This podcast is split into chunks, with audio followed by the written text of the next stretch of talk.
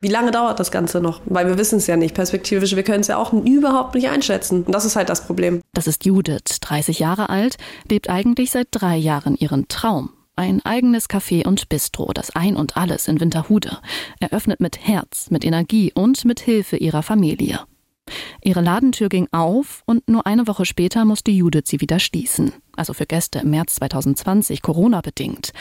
Für Judith hieß das, sich und ihr Konzept immer wieder anpassen. Eine wichtige Entscheidung vertagt sie. Auch heute noch. Bis wohin kann man es machen? Und was ist der Punkt X? Ich würde einen Traum halt zuschließen wieder irgendwo.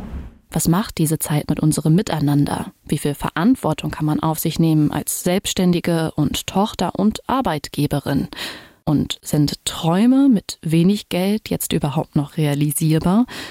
Oder alle Türen dicht? Ich krieg die Krise. Wie kommt Hamburg über den Winter? Ein Podcast von NDR Hamburg. An Judiths Ladentür bin ich so oft vorbeigelaufen. Ich kannte sie nicht und trotzdem war sie irgendwie eine Zeit lang passiver Teil meines Corona-Alltags. Eine stille Beobachterin dieser alles verändernden Lebenszeit. Wie mein Bauch nicht mehr unter meinen Wintermantel gepasst hat. Wie ich versucht habe, nach der Geburt in Zeitlupe auf die andere Straßenseite zu kommen. Wie ich aus dem Homeoffice ja an Videokonferenzen teilgenommen, aber gleichzeitig den Kinderwagen vor mir hergeschoben habe die ersten Schritte meiner Tochter. All das hat sich quasi vor Judiths Augen abgespielt, weil ihre Ladentür bei mir ums Eck ist. Gemütlich, habe ich gedacht. Von außen. So ist es mit den Dingen, die direkt nebenan sind. Sie sind da und man läuft daran vorbei. Kann man ja schließlich morgen noch machen. Oder bewusst jetzt weniger? Jetzt gerade ist noch härter als die letzten zwei Jahre. Da hilft mir manchmal einfach der eine Kaffee jetzt auch nicht, sondern eher, dass wir gehen jetzt schön frühstücken und gönnen es uns größer. Und da eben zu sagen, okay, das ist bei allen jetzt gerade dass es sich halt keiner mehr leisten kann. Die Angst habe ich ja, definitiv.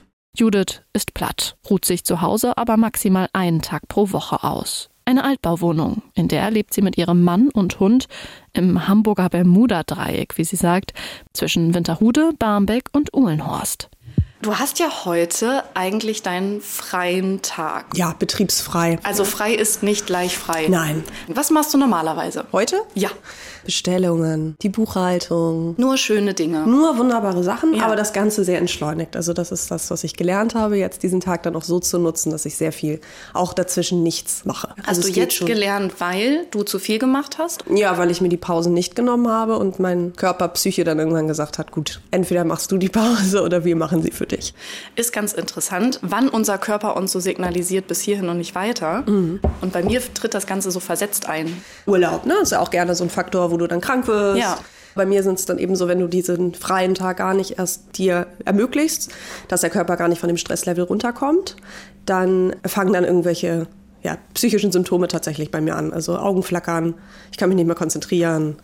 Und da weiß ich dann jetzt mittlerweile, dass das ein Zeichen ist. Und dass ich dann sagen muss, okay, die nächsten Tage gehe ich dann nur noch in den Laden und gehe dann auch direkt nach Hause und alles andere versuche ich irgendwie aufzusplitten oder abzugeben. Wie unser Körper auf Stress reagiert, das lehrt René Treder als Psychologe. Er sagt, kurzfristig zu verdrängen, was Stress mit unserem Körper macht, das haben wir gelernt, seitdem es uns gibt. Ein ganz normaler Stresskreislauf. Das kommt erst äh, das Stressereignis quasi, dann reagiert unser Körper auf verschiedensten Dingen, das ist die Alarmphase, dann kommt unser Verhalten. Und wir bauen den Stress ab, indem wir eben wegrennen, fliehen oder etwas tun, damit der Stressor weg ist. Und dann kommen wir in die Entspannung. Das Problem ist nur, wir schließen diesen Stresskreislauf heutzutage nicht mehr, sondern wir kommen in so eine Stressspirale, weil der nächste Stressor kommt, die nächste Belastung kommt, wir nicht in eine echte Entspannung kommen und wir die Energie eben auch nicht so richtig nutzen können, um die Probleme abzubauen,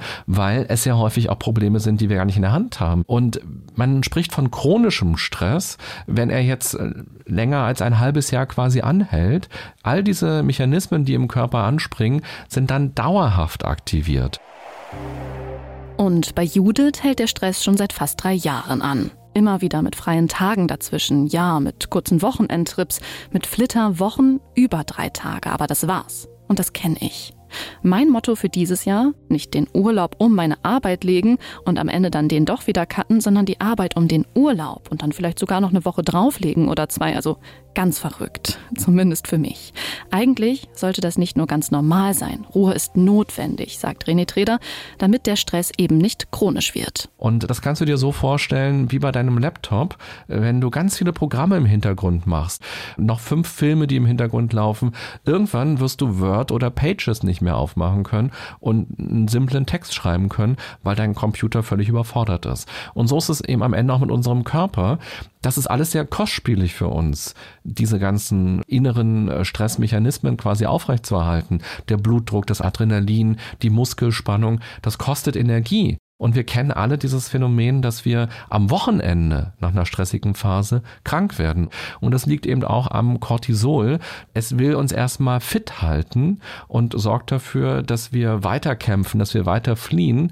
Und diese natürliche Reaktion auf Viren oder Bakterien wird erstmal unterdrückt. Und in dem Moment, wo wir aber in die Entspannung kommen, wird kein Cortisol mehr ausgeschüttet und unser Immunsystem wird quasi wieder aktiviert und hochgefahren. Und dann kommt eben die richtig krasse Erkältung oder die richtig krasse Grippe oder Krankheit, weil wir dann inzwischen schon so viele Bakterien und so viele Viren in uns haben. Und das ist aber eigentlich ein kluger Mechanismus aus der Natur, weil er uns eben hilft, unmittelbar mit der Belastung immer noch umgehen zu können und erst danach die Krankheit kommt. Das Ein und Alles ist ein echtes Familienprojekt. Judith hat zwei Schwestern. Beide arbeiten eigentlich in Fulltime-Jobs, konnten aber während der Lockdowns vor allem ordentlich helfen und machen das bis heute. Und dann sind da noch Judiths Eltern. Feuer und Flamme von Anfang an mit dabei. Auch bei den 42.000 Euro Startkapital. Ich habe einen Kredit quasi bei meiner Mutter, der aber auch keine Laufzeit hat. Wenn es kommt, kommt's und dann geht's zurück und sonst wird's mir vom Erbe abgezogen. Fremdfinanziert sein und dann weißt du nicht, was kommt und begräbst vielleicht deinen Traum auf der einen Seite und hast dann aber auch noch einen 150.000 Euro Kredit irgendwo, den du abbezahlen musst. Das wollte ich für mich nicht. Nicht nur deine Mutter, sondern deine Familie, die sind ja auch unfassbar integriert bei dir. Ja. Inwiefern?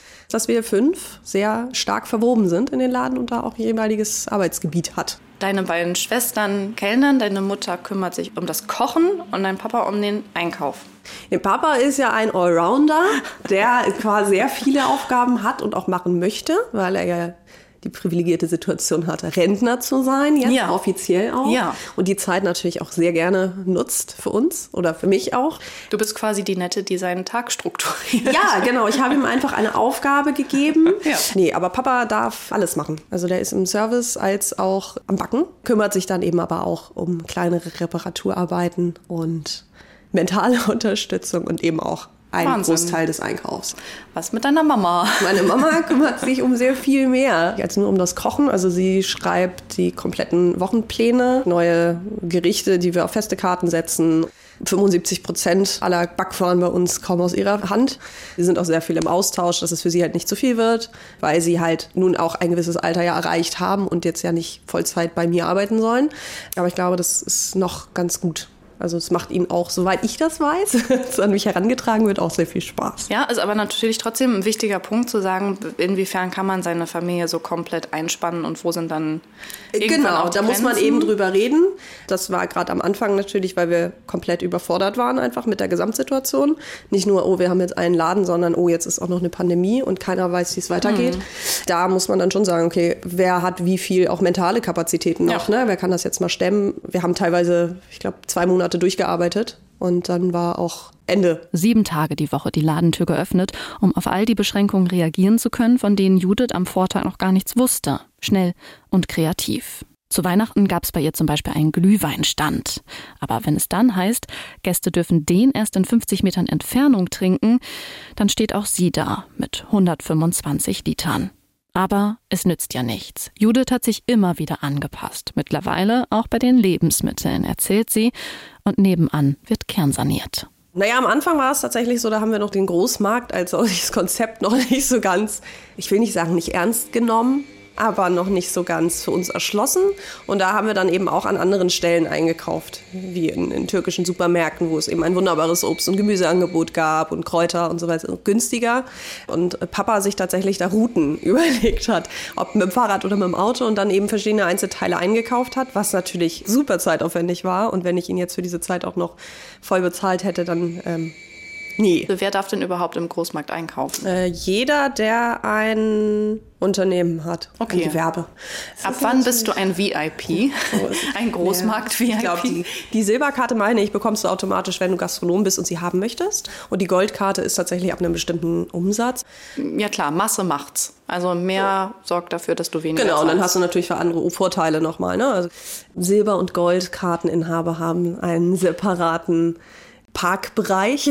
Der Weg ist nicht ganz so weit. Finde ich ist total nett. Ist total nett. Wie war das mit den 1000 äh, Ka ja, Kaffee-to-go-Bechern? Genau, ja. falsch, falsch kalkuliert oder an der Kasse erst festgestellt, dass das dann doch nicht alles in den Rucksack passt und dann irgendwie versucht, das mit dem Roller die fünf Kilometer zum Laden Und zu schaffen. fünf Kilometer sind ich. lang. Ich weiß auch nicht, was dafür sorgt, dass plötzlich in meinem Kopf die Idee aufploppt, dass ich mir denke, das, was der Einkaufswagen tragen kann, kann ich auch tragen. Ja, oder eben, naja gut, die Kaffeebecher gibt es jetzt leider nur in 1000 Stück. Aber ich habe es immer geschafft. Aber den Roller gibt es jetzt nicht mehr. Den habe ich verkauft. Stattdessen hast du dir ein Auto zugelegt, Ja. das du aber eigentlich so richtig auch nicht mehr hast.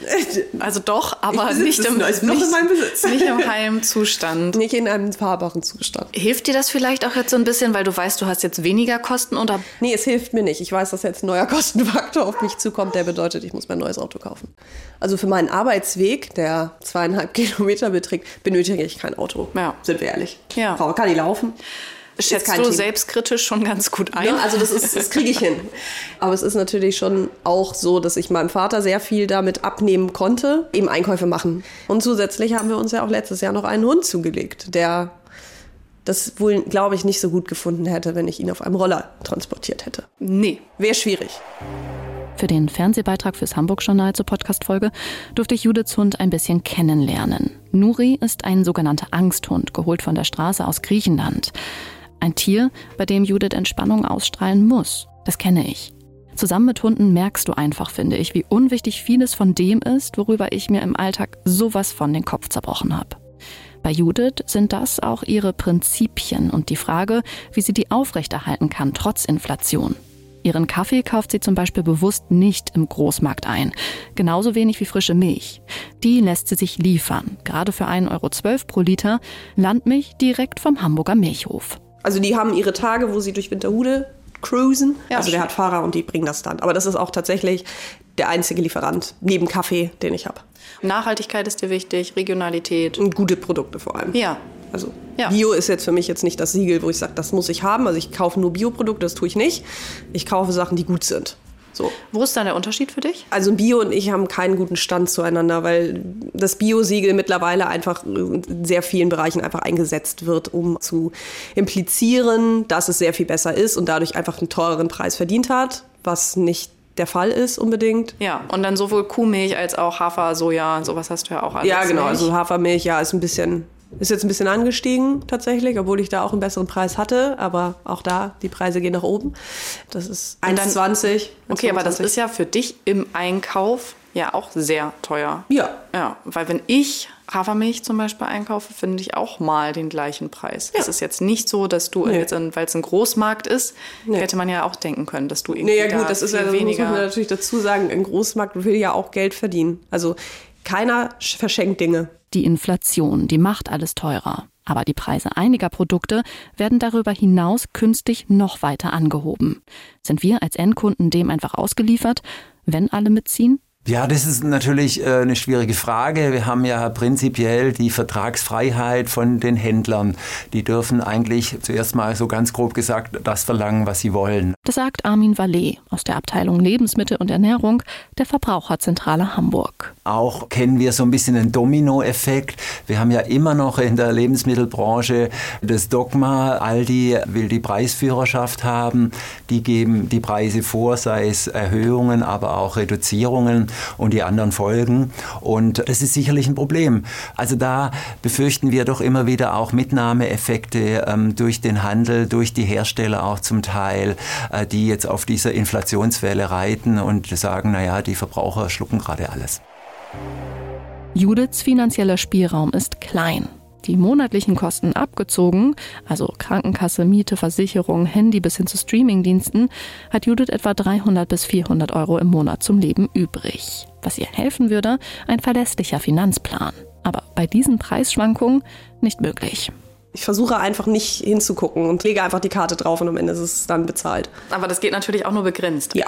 Du streckst tatsächlich ein bisschen vor. Ja, also wir kaufen in dem Sinne normal weiter ein. Wir gucken natürlich schon, dass wir erstmal das verbrauchen, was wir haben und jetzt nicht andauernd neu on top kaufen noch. Aber ich kann und will halt auch nicht jeden Tag das kalkulieren. Und ich kann ja auch nicht jede Woche meine Preise anpassen. Und jetzt einmal so einen Riesensprung zu machen und zu sagen, ihr zahlt jetzt für alles 5 Euro mehr, finde ich halt auch nicht fair, weil woher soll es bei den anderen kommen? Ist halt auch so ein Thema.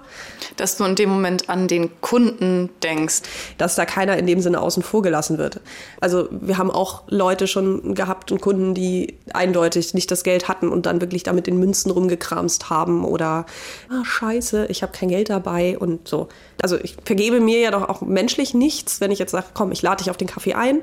Klar, natürlich muss jeder rechnen und jeder Gastronom ist da auch wirklich am Rotieren. Aber die Menschlichkeit da irgendwo auch nicht zu verlieren, gerade nach den letzten fast drei Jahren jetzt. Das ist halt irgendwie wichtig. Und das ist auch so ein bisschen das, was wir mit diesem Ort halt schaffen wollten, dass es alles abdeckt und auch jeden irgendwie abholen kann. Judith sagt, ein Großteil des Geldes, das sie zur Freizeit hat, macht das Trinkgeld aus, zwischen 150 und 250 Euro pro Monat geschätzt.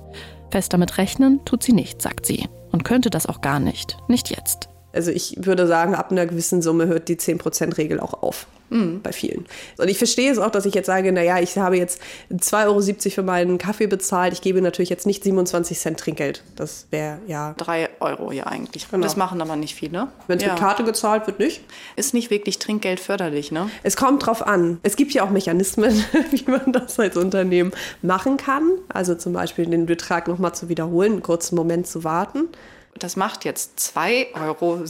Genau. Und dann rattert das schon im Kopf und dann. Und dann wartest du, bis du ja. auf den Button drückst, dass das Gerät anspringt. Ah. Genau. Also es gibt ja auch andere Geräte, die dann ja schon vorschlagen, als Kunden sozusagen, wie viel Trinkgeld möchtest du geben. Du kannst ja auch rein theoretisch bei 10 Prozent anfangen. 10, 15 und 20 Prozent. Ja. Dann traut man sich ja schon fast gar nicht mehr auf die 10 zu drücken. So, genau. Sowas gibt es ja alles. Ja. psychologische äh, Möglichkeiten. Machst du das bei dir? Nein, auch? auf gar keinen Fall. Warum nicht? Nee, nee, das möchte ich nicht. Ich möchte niemanden dazu bringen, nötigen irgendwie zu sagen, du musst jetzt aber auf, eigentlich schon auf einen der Knöpfe drücken, weil sonst geht es hier gar nicht weiter. Ja. Du musst dir immer die Möglichkeit darstellen, auch in diesem System, dass der kein Trinkgeld gibt. Mit einem traurigen Smiley. Zum Beispiel. So. Aber also was macht das menschlich mit uns? Ihr wohnt ja auch über einem Café. Das ist ja, ja genau. bist du ja sehr, Stimmt, äh, sehr ja, Kaffee ja. geprägt. Und da habe ich gerade ein Franzbrötchen geholt und da habe ich zum Beispiel kein Trinkgeld gegeben. Ja. Was ja auch okay ist. Ja, ich überlege, warum. Für mich war das ein, so schon viel teurer, als wenn ich es irgendwie in einer Kette im Bäcker jetzt beispielsweise ja. geholt hätte und ich gehe direkt wieder raus. Ja. Inwiefern sind wir gesellschaftlich dazu verpflichtet, Trinkgeld zu geben, gerade in dieser Zeit? Darüber habe ich mit Johann Möller von der Gewerkschaft Nahrung Genuss Gaststätten, kurz NGG in Hamburg gesprochen. Ich glaube, jeder mag es, wenn seine Arbeit honoriert wird. Aber rein theoretisch darf Trinkgeld nicht wichtig sein, aus dem einfachen Grund, dass Löhne so gestaltet sein müssen, dass sie nicht von Geldgeschenken der Kunden abhängig gemacht sind, um vernünftig leben zu können. Ne? Also die Arbeitgebenden dürfen ja nicht im Vorstellungsgespräch sagen, du kriegst bei mir 12 Euro und du kommst aber ungefähr auf 15 Euro, weil du 3 Euro die Stunde Trinkgeld kriegst. Damit kann ja niemand planen. Abgesehen davon, die drei Euro, die fließen in keine Kassen rein. Wenn du irgendwann mal arbeitslos wirst, dann guckt sich die Agentur für Arbeit dann halt an, was du verdient hast und die gucken sich halt an, wo auf was du Steuern gezahlt hast oder Abgaben gezahlt hast.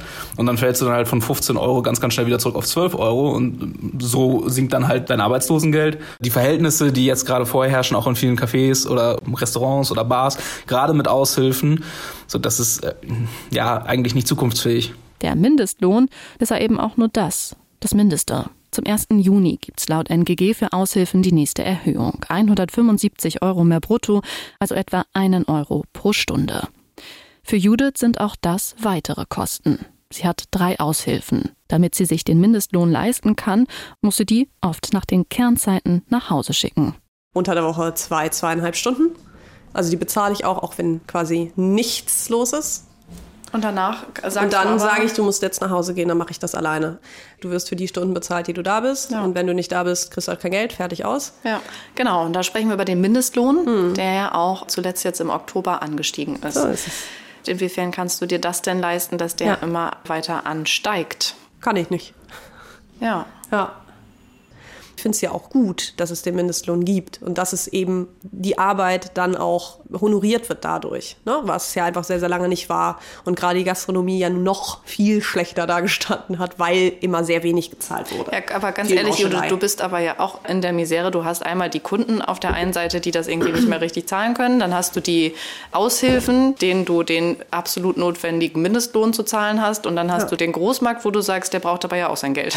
ja, genau. Der muss ich bin halt sehr verständnisvoll. Das ist mein ein Problem, genau. Äh, ja, und das ist ja auch gut so. Das sollte ja, ja auch nein, keiner nehmen. Ist, ja, aber natürlich. Wo klar. bleibst du dabei? Ja, genau. Und da, von dieser Frage stehe ich gerade. Ja. Aber diese Frage werde ich heute auch nicht mal abschließend klären können. Ich lasse jetzt das Mikro. Ich lasse jetzt das Mikro einfach mal so sechs Stunden laufen und dann mal gucken, was passiert. Ja, vielleicht fällt mir noch was spontan Gutes ein. Ist halt schwierig. Wenn dann schon Erfolgreiche, die lange dabei waren, es nicht mehr schaffen, wie sollen wir das denn dann machen?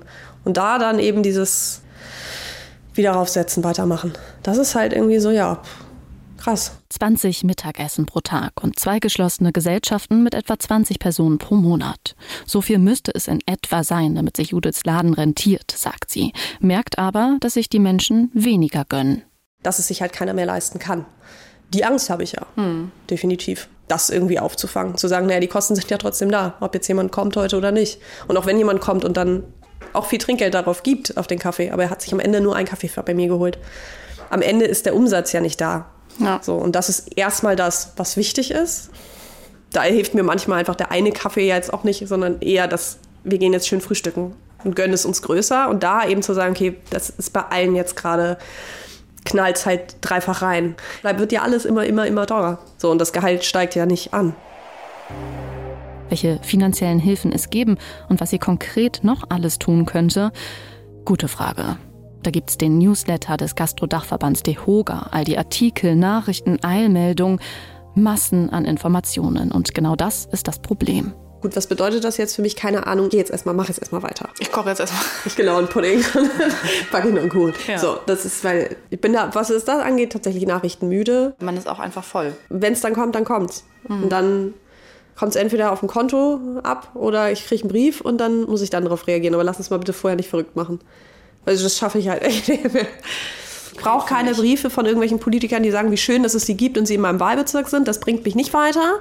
Ich brauche dann eher die sagen, komm, hier, an alle Gewerbetreibenden geht da mal ein Schreiben raus, man auch eine E-Mail, geht ja auch mittlerweile. Man hat ja den Verteiler, gibt es ja. Es muss kein Fax sein. Das wäre schwierig. Ich kann kein Fax empfangen. Das ist ähm, der Grund, warum du noch nichts bekommen hast. Wahrscheinlich. Und auch sonst keiner. Ja, aber das halten ja, wir mal so, fest. Also, das wäre schön. Einfach mal irgendwie ja. das ein bisschen einfacher gestalten für Klarheit zu sorgen, sich auf Augenhöhe und solidarisch zu begegnen. Vielleicht hat dieser Podcast dazu einen Teil mit beitragen können. Also sich intensiv mit dieser Zeit, aber auch mit sich selber auseinanderzusetzen und sich bei all den Problemen gerade die Frage zu stellen, ab wann ist der Punkt da zu sagen, so geht das nicht mehr. Nur, was dann? Man muss jetzt dann wirklich überlegen, okay, bis wohin kann man es machen? Ja. So. Und was ist der Punkt X? Ja. Auch da mache ich die Augen wieder zu und sage, nö. Ach, geht so, Judith. Also ich würde jetzt auch nicht sagen, dass du immer die Augen zumachst. Also du äh. bist ja schon total kreativ und ja, eben, äh, genau, schnelllebig ist, unterwegs. Also, ja, aber das sind so auch so Sachen, ja. wo ich sage, ich möchte mich natürlich gar nicht damit, was, ja. ne, was kommt denn dann, wenn ich jetzt sage, entscheiden müsste, ich habe einen bestimmten Betrag, den ich nicht unterschreiten möchte oder eine Situation. Wenn das passiert, dann, dann würde ich diesen Traum aufgeben. Das ist ein Gedanke, den ich nicht, den ich mir nicht, den ich nicht haben möchte dann ist es vielleicht, um ein, ein bisschen positiv zu bleiben, ja ganz gut, dass du deine Familie ja. mit im Boot hast. Definitiv. Weil die auch dann ja, dich da irgendwie auch stützen können. Ja. Und auf der anderen Seite hast du auch Mama und Papa, die sagen, äh, Judith, du musst dich jetzt hinsetzen, das nützt jetzt nicht. Ja, genau. Ja, eben, ja. Man, muss, man muss ja auch Entscheidungen treffen und so ja. schwierig das dann auch ist. Und ansonsten ist jetzt wieder äh, das Gehirn gefragt und da kreativ zu werden. Und da ist es halt wirklich so, dass ich sage, da schlauchen die letzten drei Jahre bei mir. Ja, also mir fällt es gerade super schwer, da nochmal wieder aufs Pferd zu steigen quasi und zu sagen, okay, jetzt bauen wir es nochmal um. Und das ist halt das Problem. Was lohnt sich denn dann? So, weil wir wissen es ja nicht perspektivisch. Wir können es ja auch überhaupt nicht einschätzen. Wie lange dauert das Ganze noch? Reguliert es sich vielleicht schon im April? Ist der Sommer vielleicht super? Wissen ja. wir nicht. Ich würde einen Traum halt zuschließen wieder. Würde, wenn sich Ihr Laden bis zum Sommer nicht rentiert. Was bis dahin und darüber hinaus bleibt? Träume, Wünsche, Ideale, die auf Realität stoßen. Die Frage, was davon wegfallen und was bleiben kann, auch von uns bleiben soll. Worauf können wir in diesen Krisen verzichten und worauf nicht, weil uns genau das ausmacht? Türen können geschlossen werden und wir vorher hindurchgehen. Warum nicht, um die nächste zu öffnen? Ich krieg die Krise. Wie kommt Hamburg über den Winter. Ein Podcast von NDR Hamburg in der NDR Hamburg App und in der ARD Audiothek.